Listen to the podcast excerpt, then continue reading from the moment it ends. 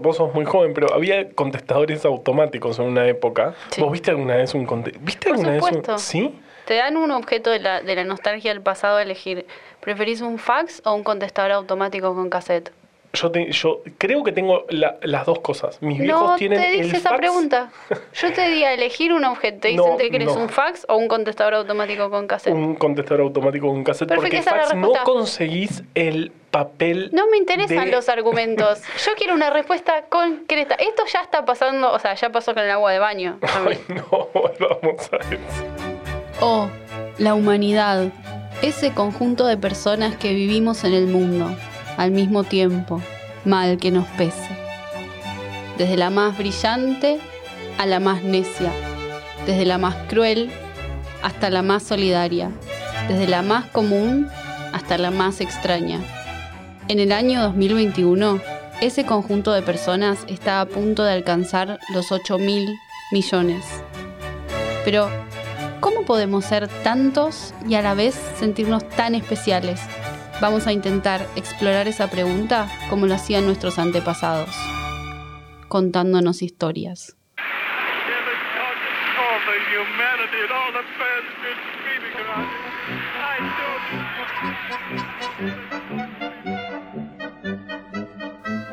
María Susana Jiménez Aubert, más conocida como Susana Jiménez. No sabía que se llamaba así. Yo tampoco.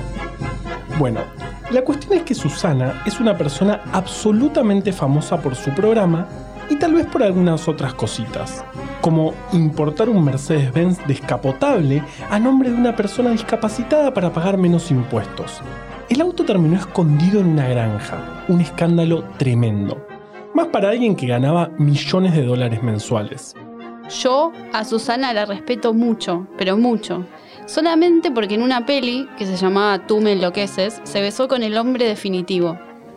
Sandro de América en los 70. Te propongo Tiempo después ella dijo que Sandro había sido la persona que mejor la besó en el mundo.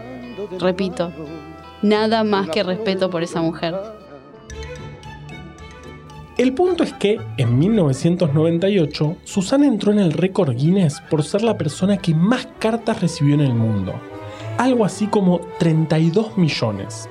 No era, en este caso, una forma de comunicarse, sino de participar en su programa, en el que en esos años se sorteaban cifras también millonarias de dinero. Muy noventas todo. Mi parte favorita es que los Susanos, así se llamaban los ayudantes, buscaban la carta ganadora dentro de una urna que era como una enorme pileta de cartas que volaban por todos lados. Y los Susanos siempre se caían tratando de atraparlas y siempre sonreían. Era un momento muy feliz. Este es un episodio sobre la felicidad en la televisión, ¿no? Creo que no.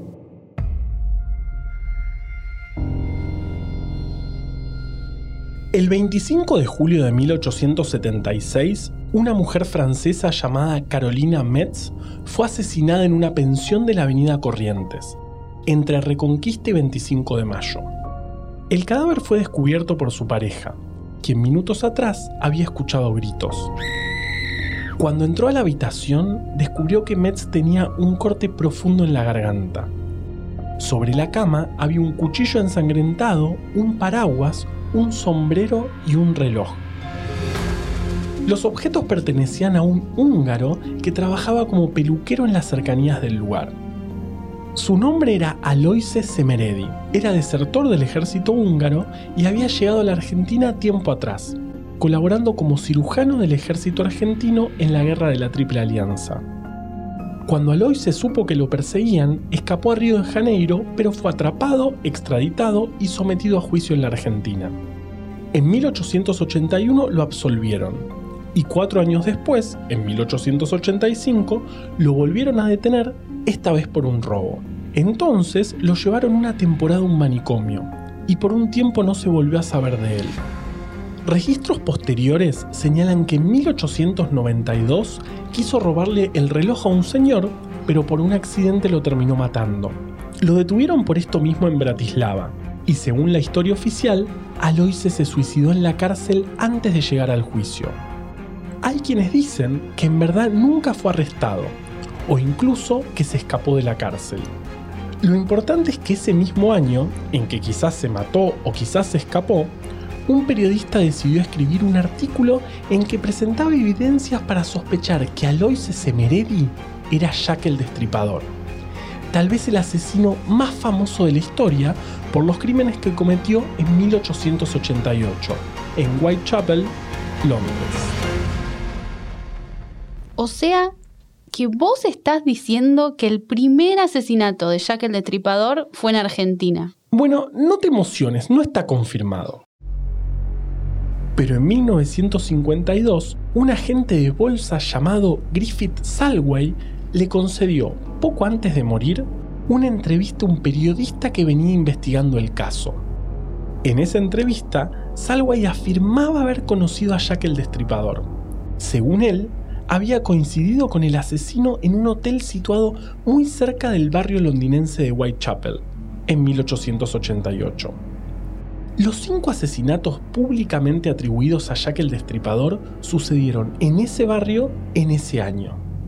Y según cuenta Salway, el asesino se había presentado a sí mismo como Alonso Maduro, un financista proveniente de Buenos Aires. No lo puedo creer. Jack el Destripador también mató en Argentina. Esto está confirmado. Florencia no funciona así la evidencia. Pero según relata Salway, Maduro se mostraba nervioso, paranoico e irascible en la época de los asesinatos, especialmente cuando se hablaba del tema. Incluso llegó a decir en su presencia, cito textual, todas las prostitutas debían ser asesinadas. Lógicamente, Salway empezó a sospechar. Esperó a que Maduro se ausentara y entró en su habitación.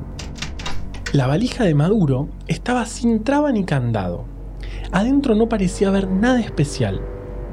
Sin embargo, mirando mejor, lo descubrió. Un fondo falso.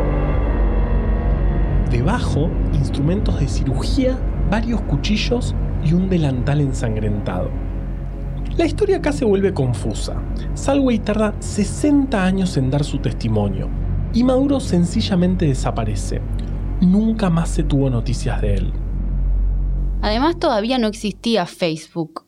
No es como ahora que entras a cualquier red social y te encontrás con que un asesino serial con el que coincidiste en un almuerzo en un hostel durante unas vacaciones en Bolivia está por tener un bebé y se mudó a España.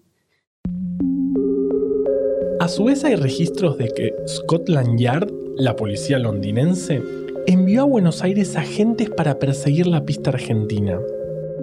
También hay varias personas que sostienen que Jack el Destripador era dueño de un bar en los años 20 llamado Salis sobre la calle 25 de Mayo. O sea que mató en Argentina, después se fue a matar a Londres, se cambió el nombre por uno más argentino, se escapó de la cárcel y volvió a Argentina a ponerse un bar. Estamos en condiciones de afirmar que el asesino más importante de la cultura popular mundial era prácticamente argentino. Florencia no es divertido. Una última pista, seguida por un escritor argentino, señala que Jack el Destripador murió en 1929 en un hotel de la ciudad de Buenos Aires en la calle Leandro en Alem. Su nombre, Alonso Maduro. Amo esta historia. Jack el Destripador era argentino. Esto es mejor que lo de la felicidad en la televisión. Por favor, decime que este episodio es sobre asesinos seriales. No. En 1888, los asesinatos de Whitechapel generaron una gran paranoia en toda la ciudad. Las mujeres estaban realmente aterrorizadas y los diarios no hablaban de otra cosa. De hecho, más allá del componente gráfico bastante marcado de su apodo, el nombre Jack el Destripador surgió de una serie de cartas firmadas de esta manera que llegaron durante ese tiempo a distintos diarios. Eran cartas casi burlonas, en las que el asesino anónimo se hacía cargo de los crímenes e incluso desafiaba a las figuras de autoridad de la ciudad a que lo atraparan. Como eran justamente un poco informales y explícitas, además de que la caligrafía e incluso el tipo de palabras utilizadas variaba, se dudaba mucho de que fueran auténticas. De hecho, solo una de ellas, recibida el 15 de octubre de 1888 por George Lask, quien estaba a cargo del Comité de Vigilancia de Whitechapel, se la considera auténtica. y se hizo tan famosa que tiene nombre y todo. Se llama Desde el infierno y venía en una caja acompañada de medio riñón humano conservado en alcohol. Desde el infierno, octubre de 1888. Caballero, le envío la mitad del riñón que lo saqué a una mujer. Lo he conservado para usted. La otra pieza la freí y la comí y fue muy agradable. Puedo mandarle el cuchillo lleno de sangre con el que lo saqué si espera un poco más.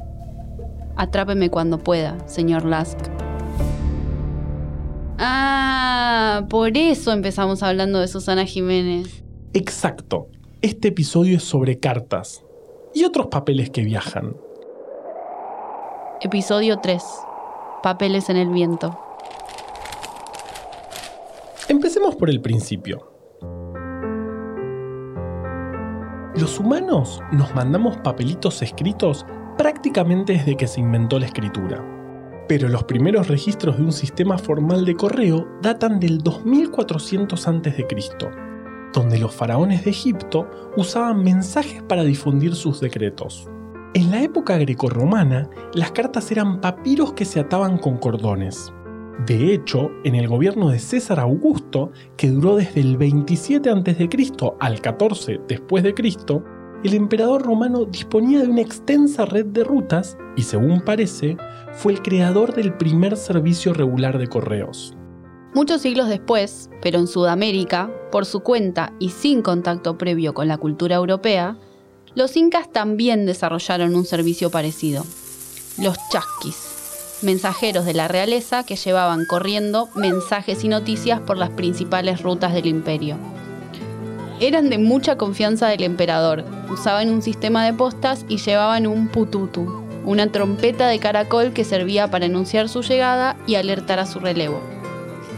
Pero como no tenían un sistema de escritura y muchas veces eran mensajes largos o incluso muchos números, el contenido del mensaje lo llevaban codificado en quipus, los quipus, cuyo nombre en quechua significa nudo, eran sogas de lana o algodón de distintos colores que tenían, como dice su nombre, nudos.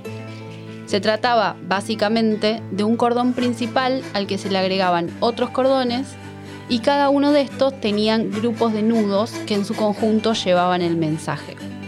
El número, el tipo de nudos, el espaciado entre ellos e incluso los colores de los cordones codificaban información específica. Estamos hablando de cuatro dimensiones distintas, lo que daba muchísimas posibilidades. Era un sistema realmente complejo que llevó muchos años codificar y traducir. Incluso hay quienes lo llaman, creo yo acertadamente, la computadora inca pero mucho más romántico sería decir que se trataba de cartas. Cartas escritas con soguitas de colores. Es complejo trazar dónde surgió un sistema de correos más parecido a lo que conocemos hoy, porque apareció en varios lugares de manera solapada. Sin contar que ya hay generaciones que si no fuera porque ahora una gran parte de nuestras compras las hacemos online y luego recibimos los paquetes por correo, no sabrían siquiera qué es el correo. Son los mismos que no saben lo que es un Susano. Así que mejor hablemos del primer sistema de correos de Argentina. En Buenos Aires, Bruno Ramírez tomó posesión de su cargo el día 14 de septiembre de 1771, convirtiéndose en el primer cartero del país. Y por eso, en esa fecha, se celebra en Argentina el Día del Cartero, en 1888, o sea, 118 años después, y mientras Jack el Destripador cometía los asesinatos de Whitechapel, el presidente Miguel Juárez Selman aprobó el proyecto para la construcción del edificio del Correo Central de Argentina. En principio, fue diseñado por el arquitecto francés Norbert Meillard, pero hubo contratiempos y se terminó inaugurando casi 40 años después el 28 de septiembre de 1928. Hoy ya no funciona más como un correo, sino que se convirtió en el centro cultural más grande de Latinoamérica y lleva el nombre de Centro Cultural Kirchner, en homenaje al expresidente de la Nación. Hablando de Argentina, ¿alguna vez te conté que yo tengo un organismo público preferido? Es el Archivo General de la Nación. Es tan maravilloso que todos los días postea cosas en redes sociales y me hace muy feliz. El otro día, por ejemplo, estaba scrolleando en Instagram y me encontré con un invento postal argentino espectacular. Espectacular. El fono postal. En 1939, un funcionario del correo estudiaba inglés a través de discos y se le ocurrió que esa misma modalidad podría utilizarse para mandar mensajes por correo. O sea, inventó el audio de WhatsApp en 1939. Y en Argentina se utilizó bastante. Se estima que entre 1942 y 1943 se enviaron unos 200.000 discos a través del servicio fonopostal. Y no eran baratos, de hecho costaban casi 20 veces más que una carta. Pero era muy útil para comunicarse entre quienes no sabían leer o escribir. Los mensajes se grababan en el momento. Había una cabinita donde se metía la persona y se iba grabando el disco. Una vez terminado, se entregaba con la estampilla y se lo enviaba junto con una púa. Mi dato preferido es que se hizo muy popular entre los cantantes de la época, quienes usaban el servicio para mandar sus demos a las radios. Pero imagínate lo que pasaba cuando intentaban meterse a la cabinita con más de un músico toda la oficina postal se convertía en un gran estudio de grabación porque no podían cerrar la puerta de la cabina. ¡Qué hermosura! Gracias Archivo por hacerme tan feliz. Este es un mensaje para la gente del Archivo General de la Nación, si es que hay alguien escuchando. Si tienen algún trabajito para darme cualquier cosita, ustedes me llaman que a mí se me cumpliría un sueño. En este punto me voy a tomar la licencia de romantizar un poco el pasado cosa que suelo hacer bastante, y hablar de todo lo espectacular que eran las cartas. Bueno, las fonocartas también. Y digo eran porque ahora las cartas fueron reemplazadas por los mails.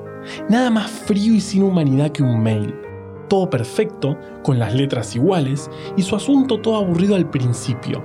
Plasmado en una pantalla fría, blanca, que cuando lo mandás con dos preguntas, siempre, siempre, pero siempre te contestan una sola. ¿Por qué será? ¿Nos merecemos esto? No sé y no sé.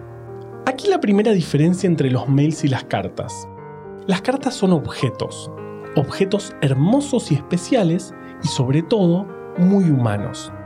Mis cartas preferidas son las que en su interior están plagadas de tachaduras, en las que la letra cambia de un momento a otro porque a quien la escribió le ganó la emocionalidad del momento o las que llegan con manchas de tinta de la máquina de escribir o con alguna letra que salió invertida.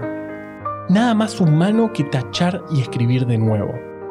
Aparte, la carta no es solo el contenido, es también ese papel escrito que viajó grandes distancias para llegar finalmente a tus manos. Y no solo el papel, también las cartas son los sobres y sobre todo no existen las cartas sin una de las cosas más lindas que inventamos, las estampillas. ¿No estarás exagerando un poco? Esto está guionado. Yo en realidad amo las estampillas, me llenaría el cuerpo de estampillas, me parecen lo más lindo que existe. Pero si no, la historia no avanza. A veces hay que sacrificarse por el guion. De ninguna manera estoy exagerando. De hecho, me gustan tanto que cuando era más chico iba con mi papá y me compraba sobres llenos de estampillas para clasificar. Todavía tengo el álbum y el librito que usaba para clasificarlas. Está en la mesa ratona de mi living.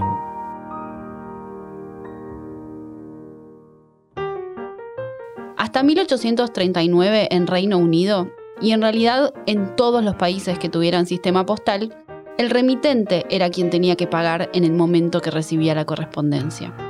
Esto hacía que muchas veces la gente no pudiera recibir información de sus seres queridos u otro tipo de información importante para su vida.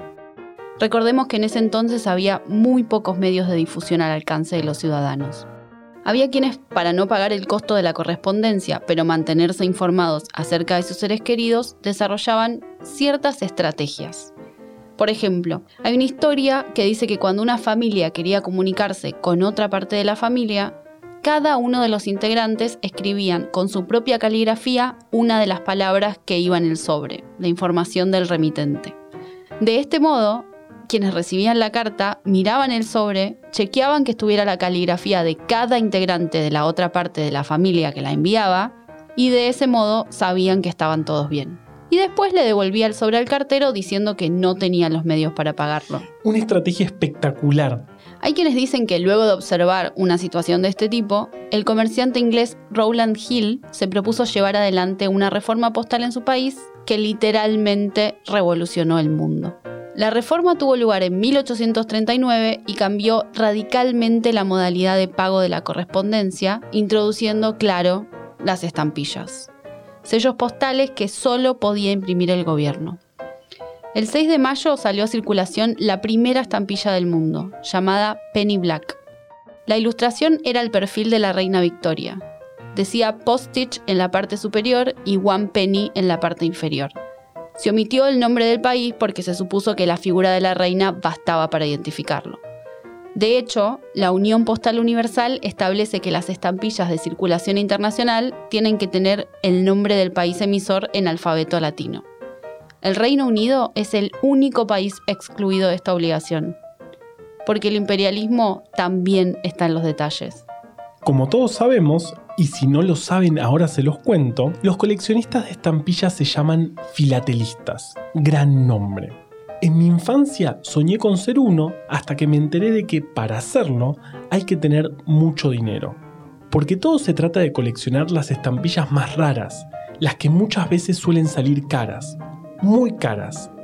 De hecho, Nunca entendí por qué al coleccionismo de estampillas se le dice así y no estampillería o estampillerismo. O sea, es mucho más elegante, pero medio tirado de los pelos. Así que aproveché que estábamos escribiendo este episodio del podcast y lo busqué. La palabra la formó un coleccionista francés a partir de dos vocablos griegos. Philos, que significa amante, amor, afición, y atelia, derivado a su vez de ateles, que significa pagado previamente o pagado de antemano. O sea que es el amor a todo lo que pagaste antes de usar. ¿Y si compro una estampilla en cuotas? Bueno, estoy entrando en una espiral, perdón. En el año 1855, en Guyana, que en ese momento era una colonia inglesa, estaban esperando un barco que, entre otras cosas, traería las estampillas oficiales. El problema es que alguien se confundió y mandó 5.000 en lugar de las 50.000 que esperaban. Tremendo. Todas las cartas de Guyana y los diarios que se repartían a través del correo corrían serio riesgo de no poder ser entregados. El único lugar donde se podía imprimir algo parecido a una estampilla en esa época, o imprimir algo simplemente, era justamente en la sede de la Gaceta Real, el diario de la colonia.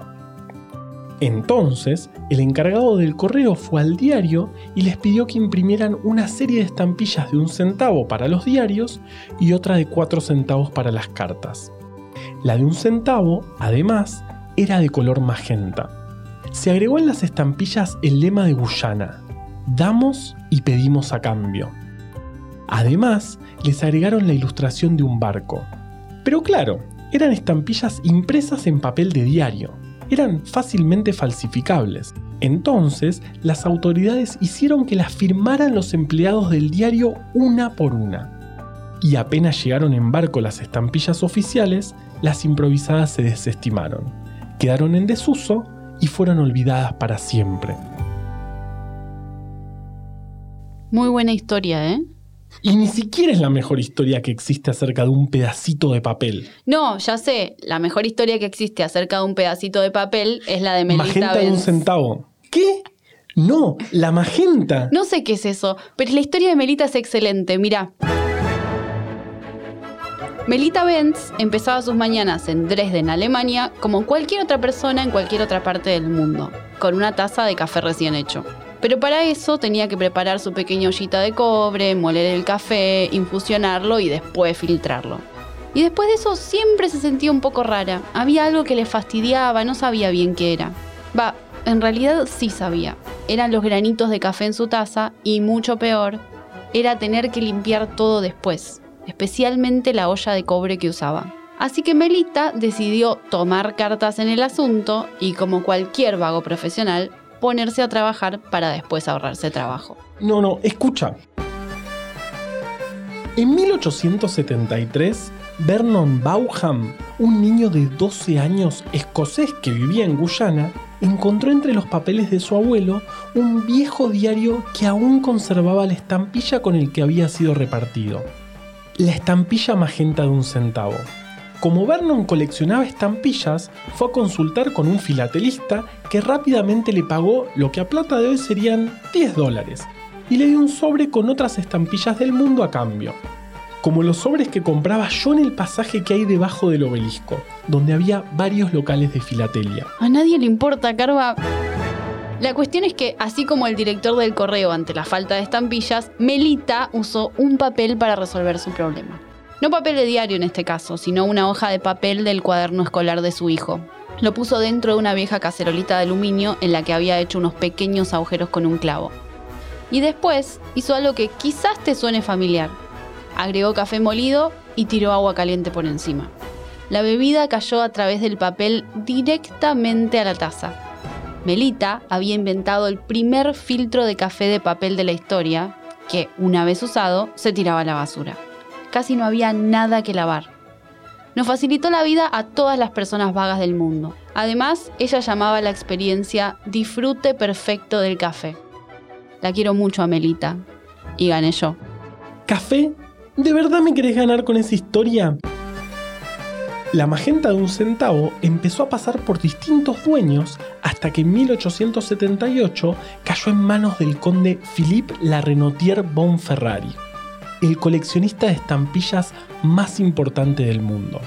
Luego de su muerte, en 1917, la magenta de un centavo fue puesta en distintos museos hasta que en 1980 la compró John DuPont, heredero de la multinacional química de ese mismo nombre, a 950 mil dólares. Un montón para una estampilla chiquita que apenas se lee. En fin, Dupont murió en la cárcel por asesinar a un amigo en 2010, pero mi historia es tan espectacular que hasta hicieron una película sobre su vida con Steve Carrell en el papel de Dupont. Además, después de eso, la estampilla fue otra vez subastada. En 2014 se vendió por 9.500.000 dólares a Stuart Weissman, un zapatero famoso que le hizo zapatos, por ejemplo, a Beyoncé. 9.500.000 dólares. El precio más alto para una estampilla. Gané yo, por lejos.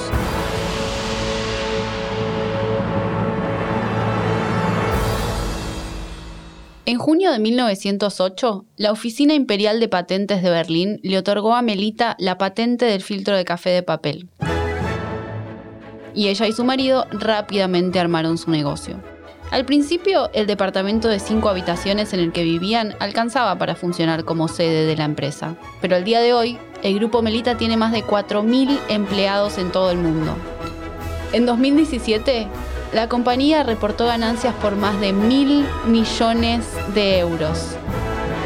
¿Cuánto dijiste que valía tu estampilla? Ok, ganaste vos.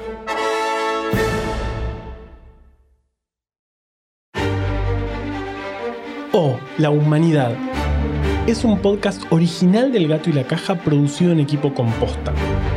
Este podcast y todo lo que hacemos es posible gracias a nuestra comunidad de bancantes. Sumate vos también en elgatoylacaja.com barra. Si querés leer más historias como esta, podés comprar Breve Atlas Anecdótico de la Ciencia en elgatoylacaja.com barra tienda. O Fiebre, breve colección de epidemias, en preventa hasta hoy, 28 de abril, en elgatoylacaja.com barra fiebre. La edición de este capítulo estuvo a cargo de Leo Fernández. En la producción, Lucila Lopardo. Dirección por posta, Luciano Banchero y Diego del Agostino. La identidad visual es de Belén Kakefuku, Azul Damadian y Juan Manuel Garrido. Este episodio fue escrito por Florencia Fernández Chape, Juan Cruz Balián y por mí. Yo soy Juan Manuel Carballeda.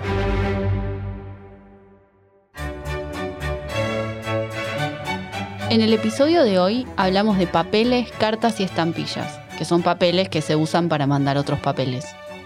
Sobre las cartas en particular, rescatamos este pasaje de Respiración Artificial, la novela del escritor argentino Ricardo Piglia. Escribir una carta es enviar un mensaje al futuro. Hablar desde el presente con un destinatario que no está ahí, del que no se sabe cómo ha de estar, en qué ánimo, con quién, mientras le escribimos y sobre todo después, al leernos. La correspondencia es la forma utópica de la conversación, porque anula el presente y hace del futuro el único lugar posible del diálogo. Esto también es la humanidad.